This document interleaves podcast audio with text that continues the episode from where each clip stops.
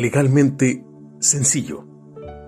Moisés estaba en la parte más alta del monte Sinaí, buscando la presencia de Dios. Ahí, el Señor le habló y le dio diez mandamientos para poder gobernar al pueblo de Israel.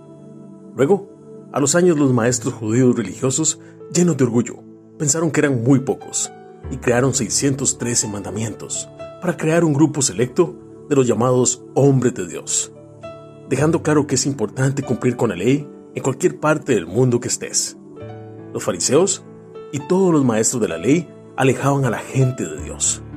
En cambio, nuestro Salvador, el Señor Jesús, vino a enseñar que la ley no es solo un puño de ideas humanas que dividen en grupos selectos al hombre.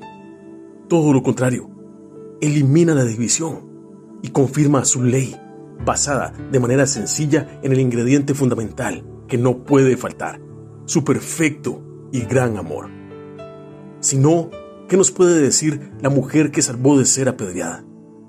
El endemoniado que fue libre, la mujer de mala fama que lo llenó de perfume, y sobre todo, aquellos doce hombres que prácticamente no cumplían con ningún requisito de la ley. Sin embargo, fueron sus amigos más cercanos durante tres años, sus hombres de confianza. Cito las palabras del Señor Jesús en el Evangelio de Mateo.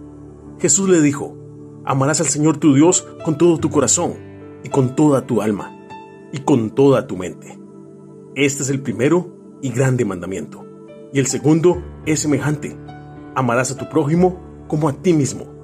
De estos dos mandamientos depende toda la ley y los profetas.